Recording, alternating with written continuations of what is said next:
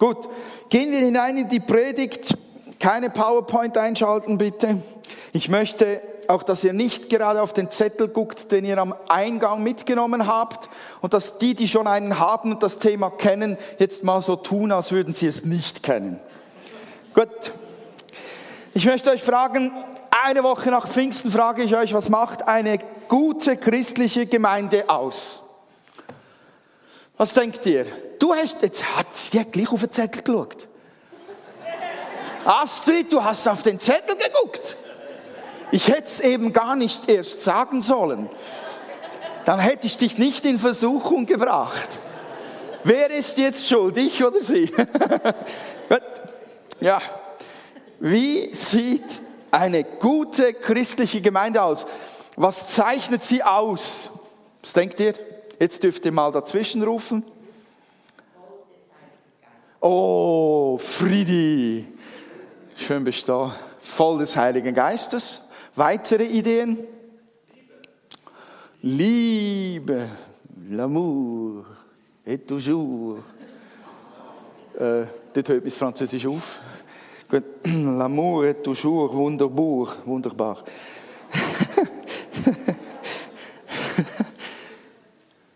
Weitere Ideen? Gemeinschaft. Ja, Gemeinschaft. Noch welche Ideen? Freude, hast du mir mein Wasser bitte? Freude, Gebet, Einheit. Habt ihr mein Konzept gelesen? Ver? Vertrauen. Mhm. Gott steht im Mittelpunkt. Mhm. Noch welche Ideen? Lebendig. Zwei haben gleichzeitig geredet. Eines habe ich verstanden. Habt ihr beide, habt ihr dasselbe gesagt? Lebendig. Okay, wisst ihr was? Stimmt alles. Interessanterweise sind es total coole geistliche Antworten. Wisst ihr, was in England angeblich, was in England angeblich wirklich eine gute Gemeinde ausmacht? Feiner Kaffee nach dem Gottesdienst. Kein Witz. Das hat man die Leute gefragt. Guter Kaffee, gute Gemeinde. Wir würden sagen, als Schweizer, nein, nicht guter Kaffee, exzellenter Kaffee und 16 Sorten davon. Wir haben andere Ansprüche als die Engländer. Ähm, wisst ihr, was in den USA das Wichtigste ist, wenn man eine Gemeinde startet, damit die Leute wirklich kommen? Genau. Florian hat es gesagt, ein großer, guter, möglichst nahe am Gebäude gelegener Parkplatz. Natürlich habe ich das mit Absicht gesagt. Das Beispiel von England und von den USA, das sind natürlich nicht die Dinge, auf die wir schauen. Ihr habt all die Sachen genannt. Ähm, ich wollte auch euch nicht bewusst aufs Glatteis führen. Mir ist einfach wieder bewusst geworden, wo ich mich vorbereitet habe auf heute, ähm, was die Ausgießung, das Getauftwerden mit dem Heiligen Geist für Auswirkungen hatte. Und deshalb habe ich den Titel so gewählt, Kennzeichen einer, wir haben einen neuen Beamer, habt ihr es gemerkt? Ein genial gutes Bild, tolle Leuchtkraft. Kennzeichen einer geisterfüllten Gemeinde, denn ihr habt schon gesagt, was wirklich wichtig ist voll des Heiligen Geistes. Und es ist tatsächlich so, dass wir sofort nach der Ausgießung des Heiligen Geistes sofort danach sehen, was mit der Gemeinde los ist. Die unmittelbare Folge dieses Erfülltwerden, dieses Getauftwerden in den Heiligen Geist, lesen wir in Apostelgeschichte 2, 43 bis 47. Sie schlossen sich den anderen Gläubigen an, unterstellten sich der Lehre der Apostel und der Gemeinschaft und nahmen teil am Abendmahl und am Gebet. Eine tiefe Ehrfurcht erfasste alle und die Apostel vollbrachten viele Zeichen und Wunder. Alle Gläubigen kamen regelmäßig zusammen und teilten alles miteinander, was sie besaßen. Sie verkauften ihren Besitz und teilten den Erlös mit allen, die bedürftig waren. Gemeinsam beteten sie täglich im Tempel zu Gott, trafen sich zum Abendmahl in den Häusern und nahmen gemeinsam die Mahlzeiten ein, bei denen es fröhlich zuging und großzügig geteilt wurde. Sie hörten nicht auf, Gott zu loben und waren bei den Leuten angesehen. Und jeden Tag fügte der Herr neue Menschen hinzu, die gerettet wurden. Das geschieht wenn eine Gemeinde Geist erfüllt ist. Das glaube ich. Ich glaube nicht, dass, da ein, dass das ein romantischer Anfall Gottes war oder der Menschen. Dass es eine emotionale Momentaufnahme ist. Ich glaube wirklich, im Ursprung ist genau das das, was Gott meint mit geisterfüllter Gemeinde. Und das geschieht mit denen, die gerettet wurden. Die wiederhergestellte Beziehung zu Gott ist die Basis für diese Taufe und Erfüllung und dieses Eintauchen werden mit dem Heiligen Geist und alles, was danach geschrieben steht, ist damit verbunden. Versteht ihr, wie die Bibel aufgebaut ist? Sie offenbart Stück für Stück Gott und sein Herz, wie er denkt, wie er wirkt, was er sich wünscht. Die Bibel offenbart das Stück für Stück, eins nach dem anderen. Und das ist eine weitere Offenbarung davon, wie Gott es sich eigentlich gedacht hat. So hat er sich Gemeinde vorgestellt erfüllt mit dem Heiligen Geist und mit diesen Folgen. Also ich sehe Ehrfurcht, ich sehe Wunder und Zeichen, oh, zu schnell, ich sehe tiefe und praktische, echte Gemeinschaft und natürlich sehe ich Bekehrungen. Und was mir hier wirklich intensiv auffällt, das habt ihr auch genannt, das ist, der ganze Text trieft vor Gemeinschaft. Nach der Wiederherstellung der Beziehung zu Gott, und das ist schon der erste Schritt in eine neue Dimension von Gemeinschaft hinein. Nachdem man von der Trennung von Gott wegkommt in die Beziehung zu Gott, macht er den nächsten Schritt. Man wird mit dem Heiligen Geist erfüllt und dann geht man in eine neue Gemeinschaftsdimension mit Menschen hinein. Mit Brüdern und Schwestern, natürlich, aber ich glaube auch mit anderen Menschen. Selbstverständlich kann man mit Menschen, die, die Jesus nicht im Herzen haben, nicht dieselbe Gemeinschaft genießen auf dieser Ebene wie mit solchen, die Geschwister sind und die den Herrn kennen. Aber ich glaube auch in der Beziehung zu Menschen, die Gott nicht kennen, führt der Heilige Geist in eine neue Dimension hinein, wenn wir ihn lassen. Der Heilige Geist, der drängt und der drückt die Christen in eine neue tiefe Gemeinschaft miteinander hinein. Nicht irgendeine lose Form, sondern ich lese da wirklich in, wieder typisch Bibel, konzentriert, lese ich da, tiefer geht es gar nicht. Die teilen Gefühle, Gedanken, Finanzen, Freude und sind noch jeden Tag beieinander. Wir würden sagen, Moment mal. Also jeden Tag. Jeden Tag der René da vor der Linse. Uh, uh. Jeden Tag. Und diese Hemden, die er trägt. Jeden Tag. Oh mein Gott. Und dann ist er manchmal noch so laut, wenn er spricht. Mein Gott. Und Vreneli, die schwatzt mich immer so voll. Es ist interessant, ich glaube, das hat tatsächlich damals auch schon stattgefunden. Aber irgendwie hat der Heilige Geist geschafft in diesen Herzen.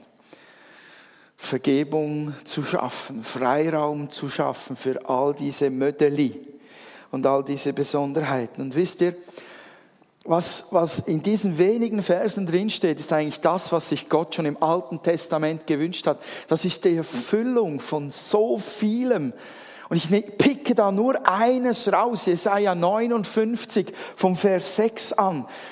Da sagt der Herr, lasst die zu Unrecht Gefangenen frei und gebt die los, die ihr unterjocht habt. Lasst die Unterdrückten frei. Zerbrecht jedes Joch. Ich möchte, dass ihr euer Essen mit den Hungrigen teilt und heimatlose Menschen gastfreundlich aufnehmt. Wenn ihr einen Nackten seht, dann kleidet ihn ein. Verleugnet euer eigenes Fleisch und Blut nicht. Wenn du so handelst, wird dein Licht aufleuchten wie die Morgenröte. Deine Heilung wird schnelle Fortschritte machen. Deine Gerechtigkeit geht dir dann voraus und die Herrlichkeit des Herrn folgt dir nach. Dann wirst du rufen und der Herr wird antworten. Du wirst um Hilfe schreien und er wird antworten, hier bin ich. Entferne die Unterdrückung aus deiner Mitte. Lass die höhnischen Fingerzeichen und das trügerische Reden. Öffne dem Hungrigen dein Herz und hilf dem, der in Not ist. Dann wird dein Licht in der Dunkelheit aufleuchten und das, was dein Leben dunkel macht, wird hell wie der Mittag sein. Dann wird dir der Herr beständig wird er dich leiten und dir selbst in Dürrezeiten innere Zufriedenheit bewahren. Er wird deinen Körper erfrischen, sodass du einem soeben bewässerten Garten gleichst und bist wie eine nie versiegende Quelle. Ich glaube, dass die, diese, diese Gemeinschaften, diese Liebe, diese Beziehung, das, was wir sehen an Finanzen teilen, dass das Erfüllung ist von dem, was sich Gott gewünscht hat. Da wurde auch jedes Joch zerbrochen. Man nahm einander an und man hörte auf, übereinander schlecht zu reden oder sogar mit den Fingern heimlich aufeinander zu zeigen und sich anzuklagen. Wisst ihr, warum diese Verse sich niemals vorher in solch einer Breite erfüllt haben? Ich möchte es einfach nochmal und nochmal und nochmal sagen. Nicht, weil vielleicht die Leute nicht wollten, weil der Heilige Geist sie nicht besitzen konnte. Ich weiß, wir denken sehr schnell, das will ich auch tun. Und dann überlegen wir Lösungen. Wie kann ich das tun? Und dann suchen wir in uns die Antwort und wir suchen in uns die Kraft. Dabei zeigt uns die Bibel, es muss der Heilige Geist in uns auslösen. Wir können das menschlich nicht umsetzen. Mit der Ausgießung des Heiligen Geistes wurden diese Herzen so verändert. Das hat sie freigesetzt, andere freizugeben, ihnen nichts vorzuhalten. Ja, man hat einander nicht abgespiesen mit Sprüchen oder mit Brotkrumen, sondern man hat echtes Leben, echte Gnade, echte Liebe, echte Freude und echtes Geld weitergegeben. Lukas nennt vier Kennzeichen, er ist der Schreiber der Apostelgeschichte. Er nennt vier Kennzeichen dieser Gemeinschaft und er betont sie wirklich in Bezug auf Gemeinschaft. Das haben wir wirklich vorhin auch gehört. Gemeinschaft erzeugt der Heilige Geist. Das erste Zeichen ist, sie ließen sich unterweisen oder Sie blieben in der Lehre, wie es in Teilbibeln heißt. Was haben denn die da gelehrt? Worin sind denn die unterwiesen worden? Nicht in dem Sinne vom Alten Testament her, wie man es kannte, sondern die wurden sehr wahrscheinlich darüber gelehrt, was Jesus seinen Jüngern gelehrt hatte, seinen Freunden. Wie, wie Jesus die Erfüllung ist dessen, was im Alten Testament steht. Und dann wurden sie wahrscheinlich darin gelehrt, was die Jünger bei Jesus selbst gesehen haben kann mir gut vorstellen, dass ein Petrus jemandem sagt, du musst das so machen, wenn es ums Gebet geht. Oder du musst das so machen, wenn jemand kommt, der krank ist. Oder ihr sollt Folgendes tun, wenn jemand besessen ist. Die gaben weiter, was sie selbst mit Jesus gesehen und erlebt haben, was sie selbst sogar teilweise trainiert haben. Die Christen, die hatten Hunger nach dieser Lehre. Es ist ein Kennzeichen darin, im, im Gelehrtwerden, ein, ein, ein zusätzliches Kennzeichen, dass sie das nicht, ähm, wie soll man sagen, sie wurden nicht aufgerufen durchs Gemeindeprogramm unter die Lehre zu kommen, sondern der Geist drängte sie. Die waren so hungrig, niemand sagte, ich weiß genug, ich bin fertig mit dem Thema Glauben, ich habe es total gecheckt, sondern sie kamen ständig zusammen. Fragten sich, wie machst du das? Wie hat Jesus das gemacht, Johannes? Wie hat er das genau getan? Ihr habt ihn gesehen und erlebt. Die 3000 Mann, die sich da bekehrten am ersten Tag, nach der Predigt des Petrus, wie hat die das unglaublich interessieren müssen, was sie für ein neues Leben erhalten haben.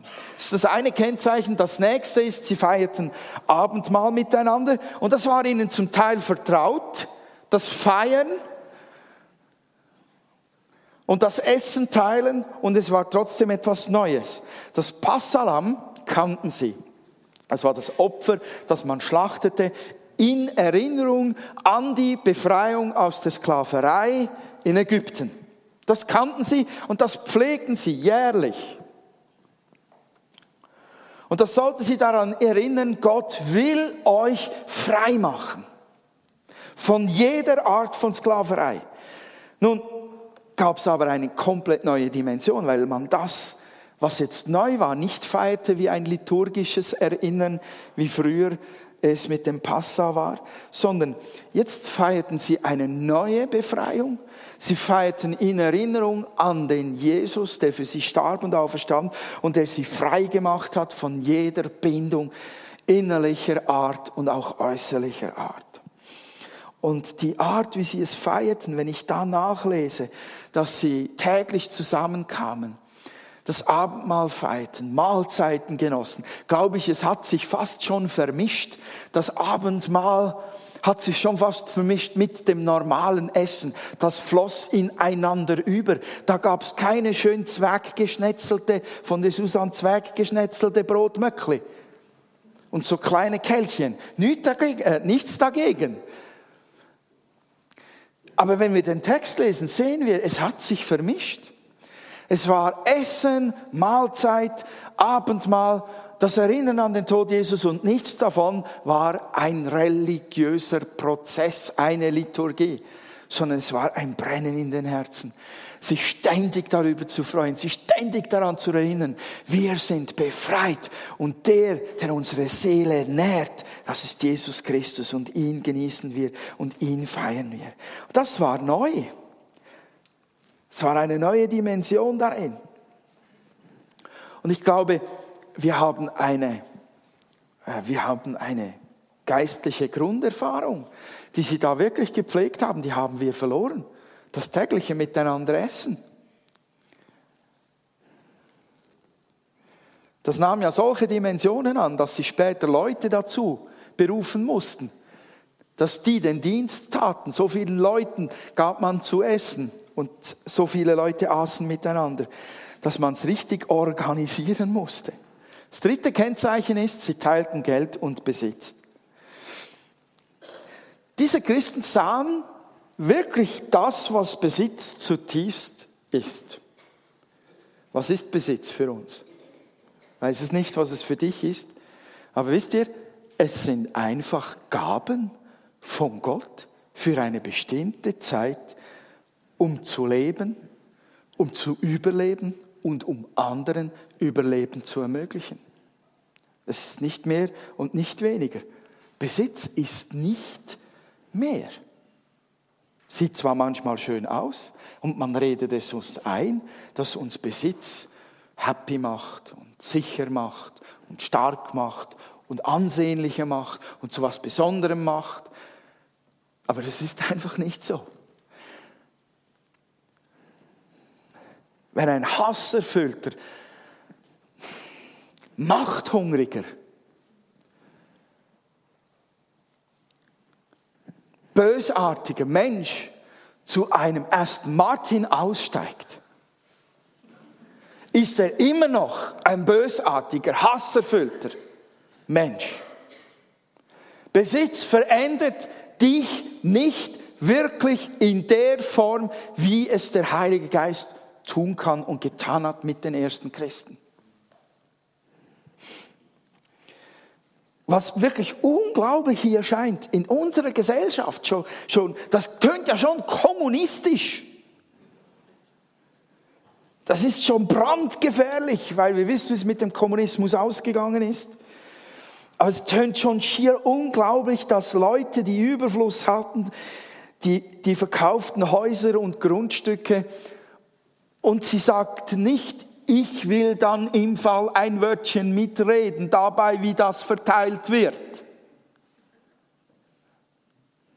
Sondern ihre Haltung war, ich lege es den Aposteln zu Füßen und sie sollen es verteilen. Weil sie auch den Heiligen Geist haben wie ich, traue ich ihnen das zu. Und wisst ihr, das war damals nicht leichter als heute, sich vom Besitz zu trennen. Wir haben nur einfach mehr, wovon wir uns trennen müssen. Damals bedeutete Besitz auch Sicherheit, Altersvorsorge und auch Status. Das ist ganz klar. Und ich habe manchmal Angst darum, dass das Eigentum, mein Eigentum, das, was mir gehört, mich in meinem Denken bestimmt und mich bindet dass ich es nicht loslassen möchte, weil ich Angst habe, mir geht was verloren, weil ich mich davor fürchten würde, dass mir dann etwas fehlt.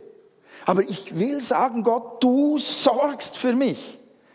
Ich will dabei bleiben und innerlich loslassen, sagen, du Gott schaust dazu, dass du vielleicht auch ein Herz bewegst, wenn ich zu wenig habe, das dann mir was schenkt. Ich will mich auf dein Wirken verlassen. Die innere Freiheit von Besitz war ein Baustein, ein Wirken, ein Kennzeichen des Heiligen Geistes, einer geisterfüllten Gemeinde. Und sie waren nicht statuarisch dazu verpflichtet, ihr Geld oder ihren Besitz aufzulösen und weitergeben, sondern durch den Heiligen Geist waren sie dadurch dahin gedrängt worden. Das vierte Kennzeichen ist Gebet. Sie beteten gemeinsam und viel kannten Gebet schon vorher. Die kannten das Tagesgebet, das Wochengebet, sie kannten die Festgebete. Sie hatten Gebetsbeispiele im Alten Testament, die wussten, wie beten. Aber die Betonung hier, die drückt etwas aus. Sie begannen ständig in Gemeinschaft miteinander zu beten. Alleine beten ist gut, oder? Still für sich beten ist gut. Wirklich tut gut, ist wertvoll. Aber wenn wir miteinander beten, dann geschieht etwas. Wir, wir hören nicht mehr nur uns selbst. Wir sehen nicht mehr nur auf uns selbst. Wir hören dem anderen zu. Wir neigen unser Herz ihm zu. Wir nehmen seine Worte auf, wir nehmen seine Gefühle auf und tragen sie mit ihm vor den Herrn. Wir loben nicht alleine, sondern zu zweit. Da öffnen sich Horizonte, wenn man nicht nur für sich alleine betet. Und man kann genau dann die Entdeckung machen, miteinander. Gott erhört Gebet.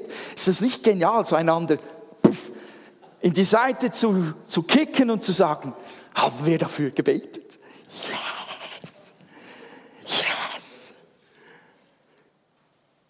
Freue mich auch gern für mich ganz alleine.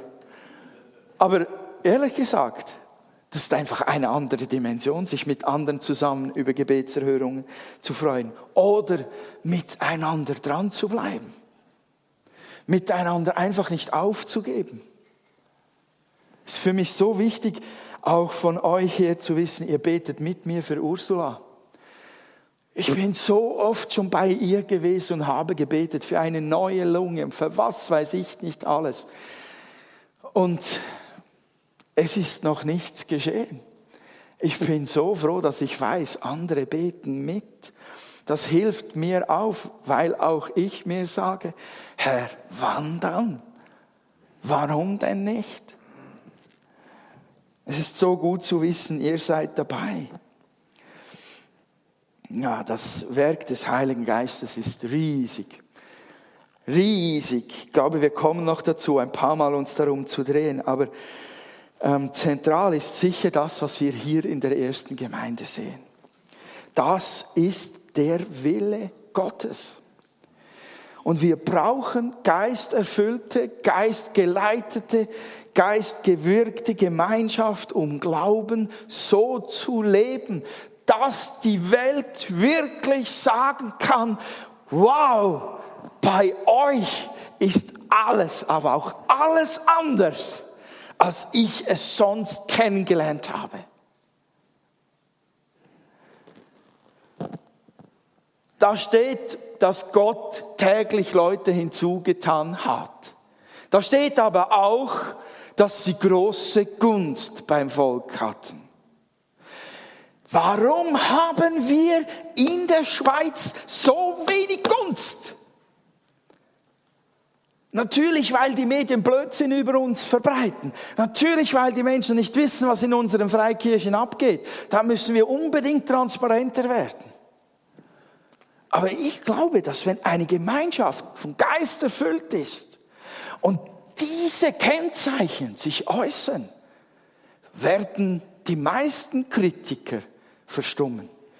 Die ewig quergelegten, mit dem linken Fuß aufstehen, die werden auch weiter kritisieren, die finden auch in dieser Suppe, auch wenn sie noch so gut riecht, irgendein Haar. Mich, mich macht das wirklich wuschig. Mich, mich, mich berührt das, mich macht das traurig, dass wir äh, diese, diese Anziehungskraft nicht haben auf die Schweiz, auf unsere Stadt.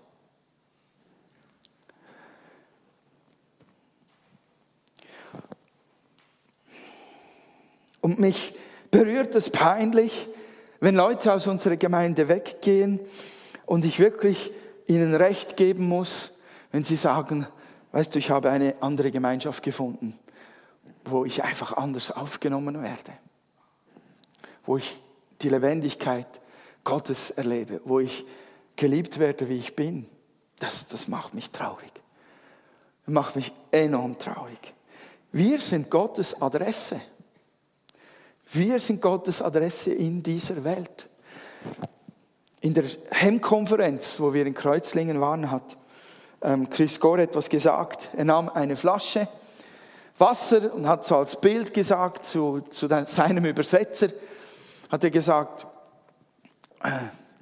Jesus hat dir und mir die Fackel übergeben, das Licht, das Wasser des Lebens, den Geist, die Wahrheit. Er hat es dir übergeben gehe und tu etwas damit. Er hat gesagt, nicht Jesus ist die Antwort für die Schweiz. Achtung, es kommt die Erklärung. Sondern du bist sie. Jesus in dir. Und ich glaube, ein Zeichen dieses Geisterfülltseins ist genau das. Es setzt uns in Bewegung, das, was wir empfangen haben, weiterzugeben, auszuleben, umzusetzen. Wann zog es uns das letzte Mal wirklich brennend, mit einem brennenden Verlangen in unsere Kleingruppen oder in unseren Gottesdienst oder was weiß ich? Wann zog, wann zog es dich das letzte Mal? Wenn ich diesen Text anschaue mit offenen Herzensaugen, dann sehe ich nicht nur Auswirkungen der Gegenwart des Heiligen Geistes, dann sehe ich auch seine Sehnsucht. Ich sehe die Wünsche des Heiligen Geistes. Ich sehe das, was er tun möchte. Das brennt ihm auf dem Herzen.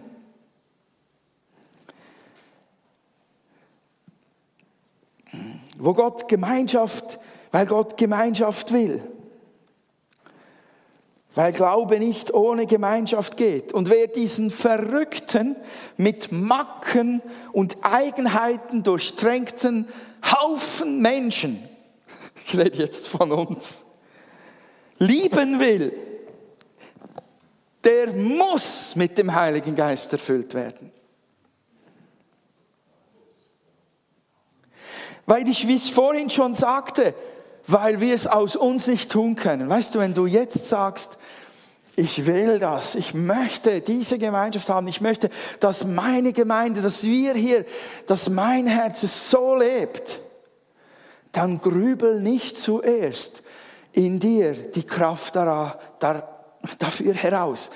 Überleg nicht zuerst in dir diese Stärke zu finden oder diese Liebe oder diese Vergebungsbereitschaft, sondern das Erste, was du sagen kannst, ist, Heiliger Geist, komm, füll mich und leite mich und verändere mich. Ich will, dass deine Wünsche mein Leben bestimmen. Das ist das Erste. Nicht wir Schweizer überlegen uns gleich Maßnahmen. Es gibt auch gute Sachen. Wir könnten mal 40 Tage Liebe mit Vision miteinander machen. Dann tun wir ganz praktische Dienste aus der Liebe füreinander. Aber wisst ihr was? Wenn wir sie 40 Tage ohne das Brennen des Geistes in uns tun, war es nur eine fromme Mache. Dann haben wir nur was abgehakt. Keine Angst, das ist nicht der Schwerpunkt des nächsten Jahres. Ich habe das nur als Beispiel gesagt. Der Heilige Geist ist der Geist, durch den die Liebe Gottes in unsere Herzen ausgegossen worden ist. Und niemand liebt größer als Gott. Das sehen wir am Kreuz, wie er dort hängt und für uns blutet. Diese Liebe ist das, was wir haben wollen. Ja? in mir, in dir, in unserer Gemeinde, sagen wir Ja zum Heiligen Geist? Ich möchte euch mit dieser Predigt ganz fest ermutigen, die Stärke zu all dem wirklich im Geist zu suchen, im Erfülltsein bleiben vom Heiligen Geist, im Raum geben, Priorität geben dem Heiligen Geist. Ich möchte euch ermutigen, Gott zu vertrauen, dass er tatsächlich auch euer Herz verändern kann. Dass er uns miteinander da hineintreiben kann. Ich glaube das. Dass es noch intensiver werden kann. Lasst uns dem Heiligen Geist dafür wirklich Raum geben. Können wir noch eine Gebetszeit machen? Oh, es wäre so schön wenn wir wieder und wieder dem Heiligen Geist eine Einladung aussprechen und ihm Raum geben.